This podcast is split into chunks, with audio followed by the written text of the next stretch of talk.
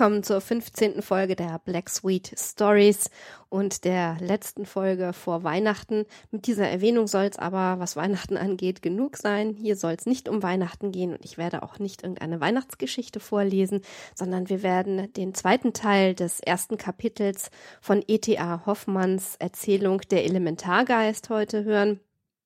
Nur kurz zur Erinnerung, der Obristleutnant Albert ist auf einem Landgut gelandet und trifft dort auf seinen guten Freund Viktor, der eine ganz merkwürdige Geschichte zu erzählen hat, wie er dorthin gelangt ist und warum er dort ist, und er scheint überhaupt irgendwie ganz merkwürdig verändert zu sein.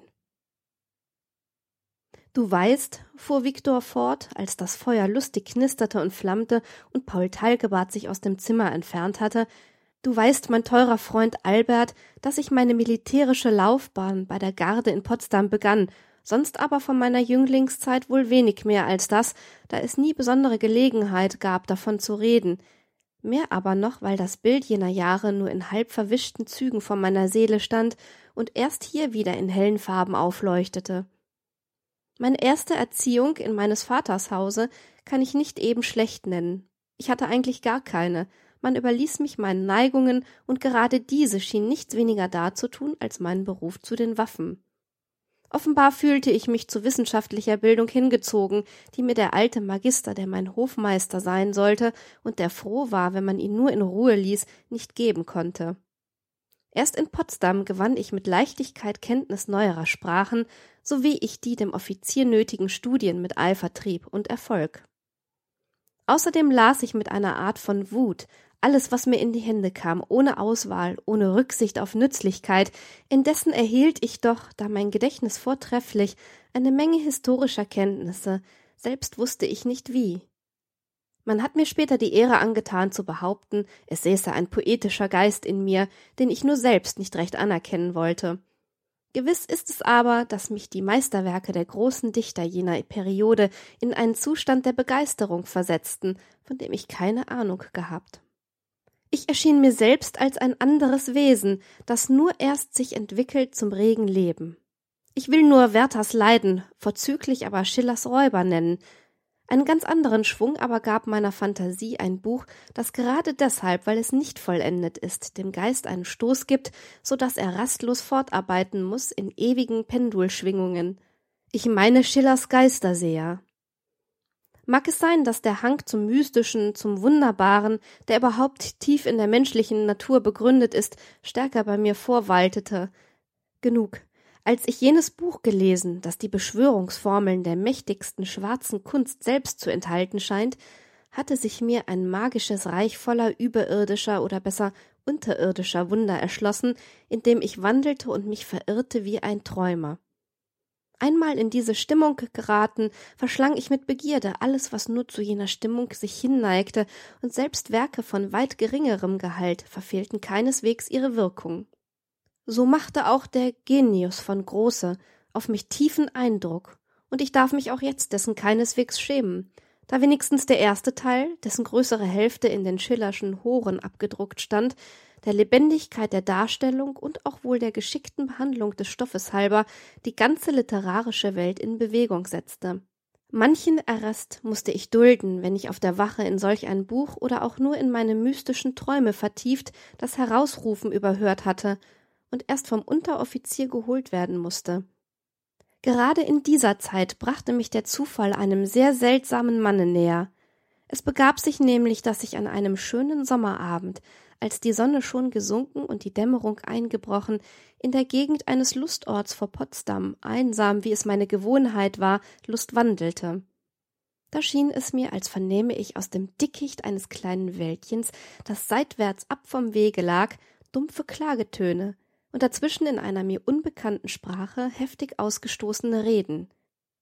Ich glaubte jemanden hilfsbedürftig, eilte hin nach der Stelle, von woher die Laute zu kommen schienen, und gewahrte bald in dem Schimmer des Abendrots eine große, breitschultrige Figur, die in einem gemeinen Soldatenmantel gehüllt, auf dem Boden ausgestreckt lag. Ganz nahe hinzugetreten, erkannte ich zu meinem nicht geringen Erstaunen den Major O'Malley von den Grenadieren. Mein Gott, rief ich aus, sind Sie es, Herr Major? In diesem Zustande? Sind Sie krank? Kann ich helfen? Der Major betrachtete mich mit starrem, wildem Blick und sprach dann mit barschem Ton Welcher Teufel führt euch her, Leutnant? Was kümmert es euch, ob ich hier liege oder nicht? Schert euch nach der Stadt. Die Leichenblässe, die auf O'Malley's Gesicht lag, die ganze Art, wie ich ihn fand, ließ mich indessen Unheimliches ahnen, und ich erklärte, dass ich ihn durchaus nicht verlassen, sondern nur mit ihm zusammen nach der Stadt zurückkehren würde. So, sprach der Major ganz gelassen und kalt, nachdem er einige Augenblicke geschwiegen, und versuchte sich aufzuraffen, worin ich ihm, da es ihm schwer zu werden schien, beistand. Ich bemerkte nun, dass er, wie er es oft tat, wenn er noch des Abends sich hinaus ins Freie machte, bloß über das Hemde, ohne weiter angekleidet zu sein, einen gemeinen sogenannten Kommissmantel geworfen, dazu aber Stiefel angezogen und den Offiziershut mit breiter goldener Tresse auf das kahle Haupt gedrückt hatte. Eine Pistole, die auf der Erde neben ihm gelegen, ergriff er schnell und steckte sie, um sie meinen Blicken zu entziehen, in die Tasche des Mantels. Auf dem ganzen Wege nach der Stadt sprach er keine Silbe mit mir, sondern stieß nur dann und wann abgebrochene Reden aus in seiner Muttersprache, er war Irlander von Geburt, die ich nicht verstand. Vor seinem Quartier angekommen, drückte er mir die Hand und sprach mit einem Ton, der in der Tat etwas Unbeschreibliches, nie Gehörtes hatte, so dass er heute noch in meiner Seele wiederklingt Gute Nacht, Leutnant. Der Himmel beschütze euch und gebe euch gute Träume. Dieser Major O'Malley war wohl einer der allerwunderlichsten Menschen, die es geben kann, und rechne ich vielleicht ein paar etwas exzentrische Engländer ab, die mir vorgekommen, so wüsste ich keinen Offizier in der ganzen großen Armee, der in der äußeren Erscheinung mit O'Malley zu vergleichen. Ist es wahr, was viele Reisende behaupten, dass die Natur sich eben nirgends solch ganz besonderer Prägstöcke bedient als in Irland, weshalb denn jede Familie die artigsten Kabinettstückchen aufzuweisen hat, so konnte der Major O'Malley billigerweise für einen Prototypus einer ganzen Nation gelten. Denke dir einen baumstarken Mann von sechs Fuß Höhe, dessen Baum man gerade nicht ungeschickt nennen kann, aber kein Glied passt zum anderen, und die ganze Figur scheint zusammengewürfelt, wie in jenem Spiel, in dem die Figuren aus einzelnen Teilen, deren Nummer die Würfel bestimmen, zusammengefügt werden. Die Adlernase, die fein geschlitzten Lippen würden das Antlitz zum Edlen erheben. Aber sind die hervorstehenden Glasaugen beinahe widrig, so tragen die hohen, buschigen, schwarzen Augenbrauen den Charakter der komischen Maske. Sehr seltsam hatte des Majors Antlitz etwas Weinerliches, wenn er lachte, wiewohl das selten geschah. Dagegen war es, als ob er lache, wenn ihn die Wut des wildesten Zorns übermannte. Aber dieses Lachen hatte etwas Grauenhaftes, dass die ältesten, im Gemüt handfestesten Burschen sich davor entsetzten. Ebenso selten, als dass O'Malley lachte, ebenso selten ließ er sich aber auch hinreißen vom Zorn. Ganz unmöglich schien es, dass dem Major jemals hätte die Uniform passen sollen. Die Kunst des geschicktesten Regimentsschneiders scheiterte an des Majors unförmiger Gestalt, der nach dem genauesten Maß zugeschnittene Rock schlug schnöde Falten, hing ihm am Leibe, als sei er aufgehängt zum Ausbürsten, während der Degen an den Beinen schlotterte und der Hut in so seltsamer Richtung auf dem Kopfe saß, dass man schon auf hundert Schritte den militärischen Schismatiker erkannte. Was aber bei der pedantischen Formkrämerei jener Zeit ganz unerhört scheinen musste, O'Malley trug keinen Zopf. Freilich möchte auch dieser an den wenigen grauen Löckchen, die sich am Hinterhaupte kräuselten, schwer gehaftet haben, da sonst der Kopf völlig haarlos war. Ritt der Major, so glaubte man, er müsse jeden Augenblick vom Pferde fallen, focht er, jeden Augenblick vom Gegner getroffen werden, und doch war er der beste Reiter, Fechter, überhaupt der geübteste, gewandteste Gymnastiker, den es nur geben konnte. So viel, um dir das Bild eines Mannes zu geben, dessen ganzes Streben geheimnisvoll zu nennen, da er bald bedeutende Summen wegwarf, bald hilfsbedürftig erschien und jeder Kontrolle seiner Obern, jedem Dienstzwang entzogen, durchaus tat, was er wollte. Eben das, was er wollte, war aber meistenteils so exzentrisch oder vielmehr so splinisch toll, dass man um seinen Verstand besorgt sein konnte. Man sprach davon, dass der Major zu einer gewissen Zeit, in welcher Potsdam mit seinen Umgebungen der Schauplatz seltsamer in die Geschichte des Tages eingreifender Mystifikationen war, eine wichtige Rolle gespielt habe und noch in Verbindung stehe, die das Unbegreifliche seiner Stellung erzeugten. Ein sehr verrufenes Buch, das damals, irr ich nicht unter dem Titel Exkorporationen erschien und in welchem man das Bild eines Mannes fand, das dem Major ähnlich, nährte jenen Glauben, und auch ich, von dem mystischen Inhalt jenes Buches angeregt, fühlte mich desto mehr geneigt, O'Malley für eine Art Armenier zu halten, je länger und näher ich sein wunderliches, wohl könnt ich sagen, spukhaftes Treiben beobachtete. Dazu gab er mir selbst nämlich Gelegenheit, indem er seit jenem Abend, als ich ihn krank oder auf andere Weise erschüttert im Walde antraf, eine ganz besondere Zuneigung zu mir gewonnen hatte, so dass es ihm ein Bedürfnis schien, mich täglich zu sehen. Dir die ganze absonderliche Art dieses Umgangs zu beschreiben, dir manches zu erzählen, was das Urteil der Burschen, welche keck behaupteten, der Major sei ein Doppelgänger und stehe überhaupt mit dem Teufel im Bunde, vollkommen zu rechtfertigen schien, alles dessen bedarf es nicht, da du bald den unheimlichsten Geist, der bestimmt war, auf verstörende Weise einzugreifen in mein Leben, hinlänglich kennenlernen wirst. Ich hatte die Schlosswache, und dort besuchte mich mein Vetter, der Hauptmann von T., der noch mit einem jungen Offizier aus Berlin nach Potsdam gekommen. Im traulichen Gespräch saßen wir beim Glase Wein, als, beinahe war es schon Mitternacht, der Major O'Malley eintrat. Ich glaubte euch allein, Leutnant, sprach er, indem er meine Gäste verdrießlich anblickte und wollte sich wieder entfernen. Der Hauptmann erinnerte ihn daran, dass sie ja alte Bekannte wären, und auf mein Bitten ließ O'Malley es sich gefallen, bei uns zu bleiben. Euer Wein, rief O'Malley, als er ein Glas nach seiner Weise schnell hinuntergestürzt. Euer Wein, Leutnant, ist der schnödeste Kretzer, der je eines ehrlichen Kerls Gedärme zerrissen.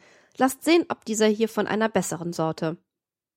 Damit holte er aus einer Tasche des Kommissmantels, den er über das Hemde gezogen, eine Flasche und schenkte ein.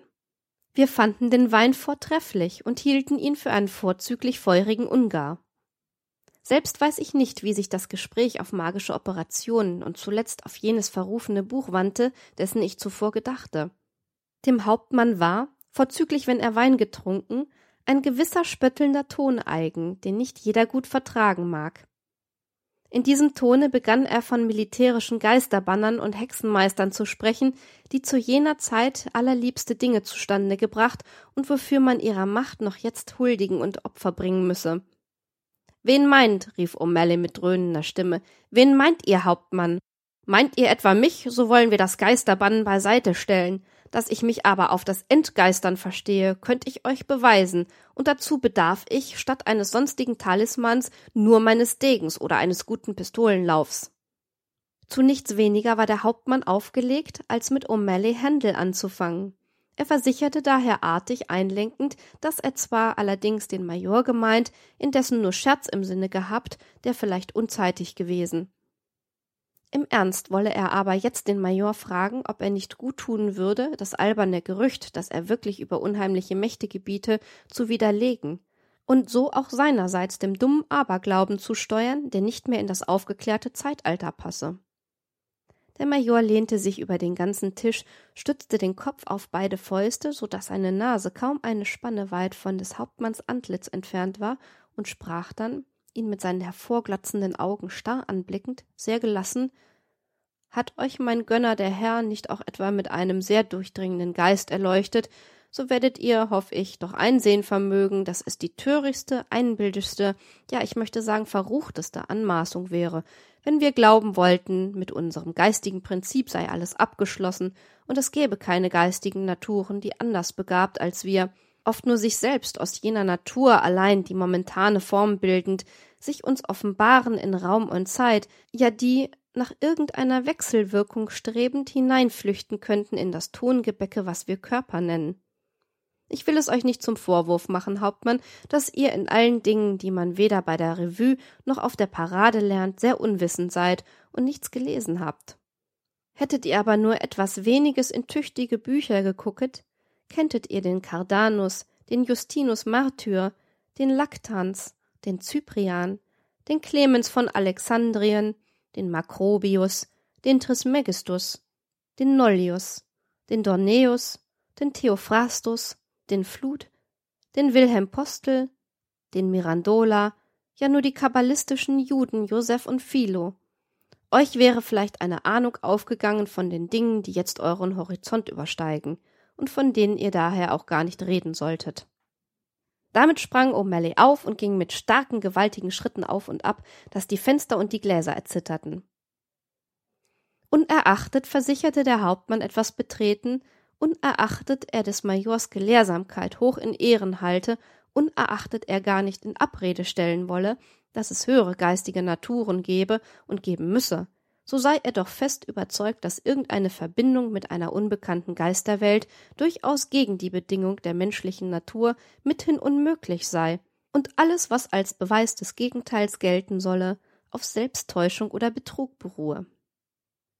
O'Malley blieb, als der Hauptmann schon einige Sekunden geschwiegen, plötzlich stehen und begann Hauptmann oder sich zu mir wendend Ihr, Leutnant, tut mir den Gefallen und setzt euch hin und schreibt ein Heldengedicht ebenso herrlich, so übermenschlich groß wie die Ilias. Wir erwiderten beide, dass uns das wohl nicht gelingen werde, da keinem der homerische Geist innewohne.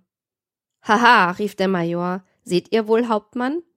Weil euer Geist unfähig ist, Göttliches zu empfangen und zu gebären, ja, weil eure Natur nicht einmal vor der Beschaffenheit sein mag, sich auch nur zur Erkenntnis zu entzünden, deshalb müsstet ihr eigentlich leugnen, dass aus irgendeinem Menschen sich dergleichen gestalten könne. Ich sage euch, jener Umgang mit höheren geistigen Naturen ist bedingt durch einen besonderen psychischen Organismus, und wie die dichterische Schöpfungskraft, so ist auch jener Organismus eine Gabe, mit der die Gunst des Weltgeistes seinen Liebling ausgestattet. Ich las in des Hauptmanns Gesicht, dass er im Begriff stand, irgendetwas Spöttisches dem Major zu entgegnen. Um es nicht dazu kommen zu lassen, nahm ich das Wort und machte dem Major bemerklich, dass, soviel ich wüsste, doch die Kabbalisten gewisse Formen und Regeln aufstellten, um zu jenem Umgange mit unbekannten geistigen Wesen zu gelangen. Noch ehe der Major aber antworten konnte, sprang der Hauptmann, vom Wein erhitzt, auf und sprach in bitterem Ton Nun, was hilft hier alles Schwatzen? Ihr gebt euch für eine höhere Natur aus, Major. Ihr wollt uns glauben machen, dass ihr aus besserem Stoff geschaffen als unser eins den Geistern gebietet. Erlaubt, dass ich euch so lange für einen betörten Schwärmer halte, bis ihr uns eure psychische Kraft zutage legt.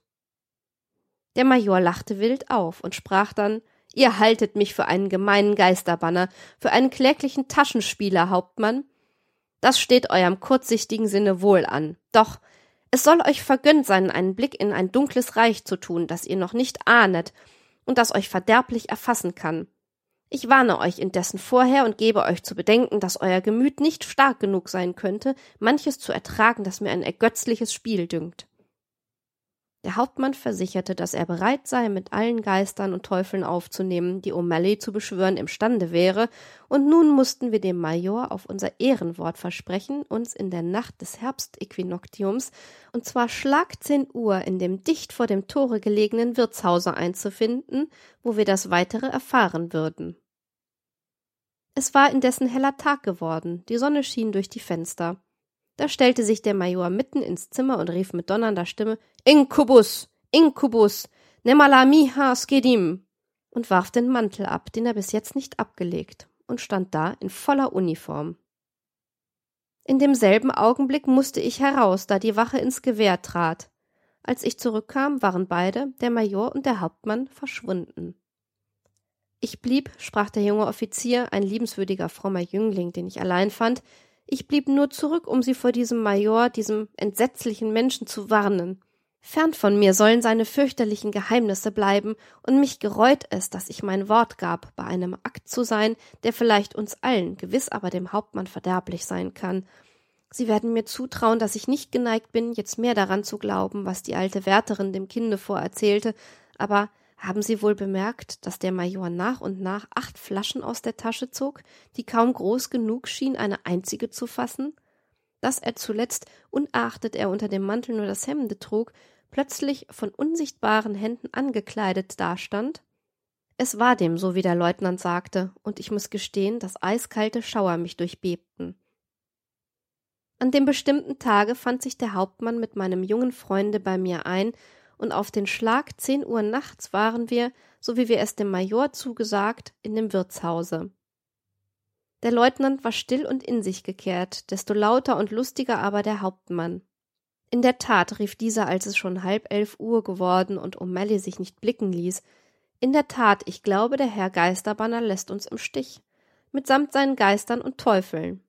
Das tut er nicht, sprach es dicht hinter dem Hauptmann, und O'Malley stand hinter uns, ohne dass jemand bemerkt, wie er hereingekommen. Dem Hauptmann erstarb die Lache, die er aufschlagen wollte. Der Major, wie gewöhnlich in seinen Soldatenmantel gekleidet, meinte, dass es eher uns an den Ort führe, wo er gedenke, sein Versprechen zu erfüllen, noch Zeit sei, ein paar Gläser Punsch zu trinken. Es würde uns gut tun, da die Nacht rau und kalt sei und wir einen ziemlichen Weg zu machen hätten. Wir setzten uns an einen Tisch, auf den der Major einige zusammengebundene Fackeln und ein Buch legte. Hoho, rief der Hauptmann, das ist wohl euer Beschwörungsbuch, Herr Major. Allerdings, erwiderte O'Malley trocken. Der Hauptmann ergriff das Buch, schlug es auf und lachte in demselben Augenblick so unmäßig, dass wir nicht wussten, was ihn denn so ganz toll lächerlich bedünken könnte. Nein, das ist zu arg. Major, was zum Teufel? Wollt ihr denn euren Scherz mit uns treiben oder habt ihr euch vergriffen? Freunde, Kameraden, schaut doch nur her. Du kannst dir, Freund Albert, unser tiefes Erstaunen denken, als wir gewahrten, dass das Buch, das uns der Hauptmann vor die Augen hielt, kein anderes war als Perpliers französische Grammaire, O'Malley nahm dem Hauptmann das Buch aus der Hand, steckte es in die Manteltasche und sprach dann sehr ruhig, wie er denn überhaupt in seinem ganzen Wesen ruhiger und milder erschien als sonst jemals. Sehr gleichgültig kann es euch sein, Hauptmann, welcher Mittel ich mich bedienen will, um mein Versprechen zu erfüllen, welches in nichts anderem besteht, als euch sinnlich meine Gemeinschaft mit der Geisterwelt darzutun, die uns umgibt, ja, in der unser höheres Sein bedingt ist. Glaubt ihr denn, dass meine Kraft solcher armseliger Krücken bedarf, als da sind, besondere mystische Formeln, Wahl einer bestimmten Zeit, eines abgelegenen schauerlichen Orts, deren sich armselige kabbalistische Schüler in nutzlosen Experimenten zu bedienen pflegen? Auf offenem Markt, zu jeder Stunde, könnte ich euch beweisen, was ich vermag. Und da ich damals, als ihr mich verwegen genug in die Schranken fordertet, eine besondere Zeit und, wie ihr gleich sehen werdet, einen Ort wählte, der euch vielleicht schauerlich dünken möchte, war nur eine Artigkeit, die ich eurethalben dem erzeigen wollte, der in gewisser Art diesmal euer Gast sein soll. Gäste empfängt man gern im Putzzimmer zu der gelegensten Stunde. Es schlug elf Uhr, der Major nahm die Fackeln und gebot uns zu folgen.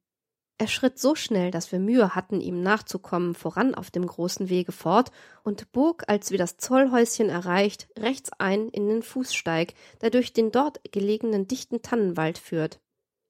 Nachdem wir beinahe eine Stunde gelaufen, stand der Major still und mahnte uns, dicht hinter ihm zu bleiben, da wir sonst leicht im Dickicht des Waldes, in das wir uns nun hinein müssten, verlieren könnten.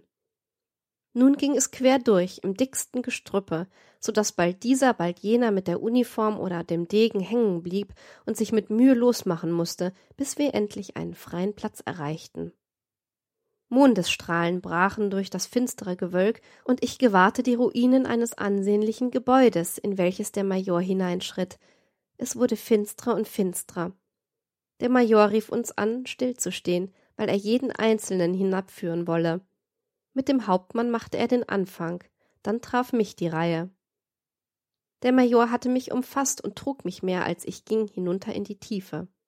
Bleibt, flüsterte O'Malley mir zu, bleibt hier ruhig stehen, bis ich den Leutnant gebracht, dann beginnt mein Werk.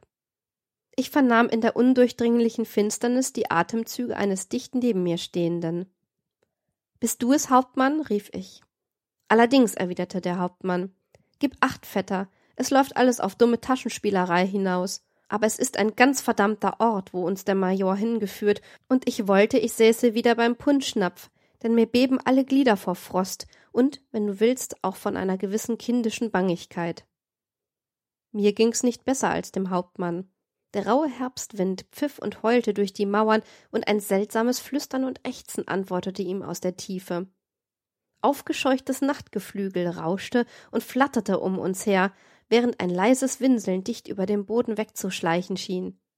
Wahrlich, wir beide, der Hauptmann und ich, konnten von den Schauern unseres Aufenthalts wohl dasselbe sagen, was Cervantes vom Don Quixote sagt, als er die verhängnisvolle Nacht vor dem Abenteuer mit den Walkmühlen übersteht, ein minder beherzter hätte alle Fassung verloren. An dem Wellengeflüster eines nahen Wassers und an dem Heulen der Hunde gewahrten wir übrigens, dass wir uns nicht ferne von der Lederfabrik befinden mussten, die bei Potsdam dicht an dem Strom gelegen ist. Endlich vernahmen wir dumpfe Tritte, die sich immer mehr näherten, bis dicht bei uns der Major laut rief Nun sind wir beisammen und es kann vollbracht werden, was begonnen. Mittels eines chemischen Feuerzeuges zündete er die Fackeln an, die er mitgebracht, und steckte sie in den Boden. Es waren sieben an der Zahl. Wir befanden uns in einem verfallenen Kellergewölbe.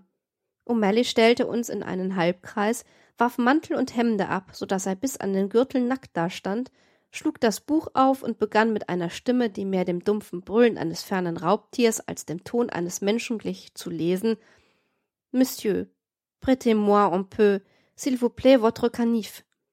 Oui, monsieur. D'abord, le voilà. Je vous le rendrai.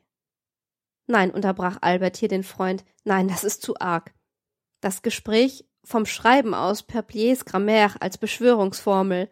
Und ihr lachtet nicht laut auf und das ganze Spiel hatte nicht einmal ein Ende? Ich, fuhr Viktor fort, ich komme nun zu einem Moment, von dem ich in der Tat nicht weiß, ob es mir gelingen wird, ihn dir darzustellen. Mag deine Fantasie meine Worte beleben. Immer entsetzlicher wurde die Stimme des Majors, während der Sturm stärker brauste und der flackernde Schein der Fackeln die Wände mit seltsamen, im Fluge wechselnden Gebilden belebte. Ich fühlte, wie kalter Schweiß auf meiner Stirn tropfte, mit Gewalt errang ich Fassung. Da pfiff ein schneidender Ton durch das Gewölbe, und dicht vor meinen Augen stand ein etwas. Wie rief Albert. Ein etwas meinst du, Viktor? Eine entsetzliche Gestalt? Es scheint, sprach Viktor weiter, es scheint ein heilloser Unsinn, wenn ich von einer gestaltlosen Gestalt sprechen wollte, und doch kann ich kein anderes Wort finden, um das grässliche Etwas zu bezeichnen, das ich gewahrte. Genug. In demselben Moment stieß das Grausen der Hölle seine spitzen Eisdolche mir in die Brust, und ich verlor die Besinnung. Und damit beschließen wir die heutige Folge der Black Sweet Stories. Wie immer wünsche ich euch eine wunderbare Zeit. Genießt sie, habt Spaß und bis zum nächsten Mal. Ich freue mich, wenn wir uns dann wieder hören und sage bis dahin Tschüss.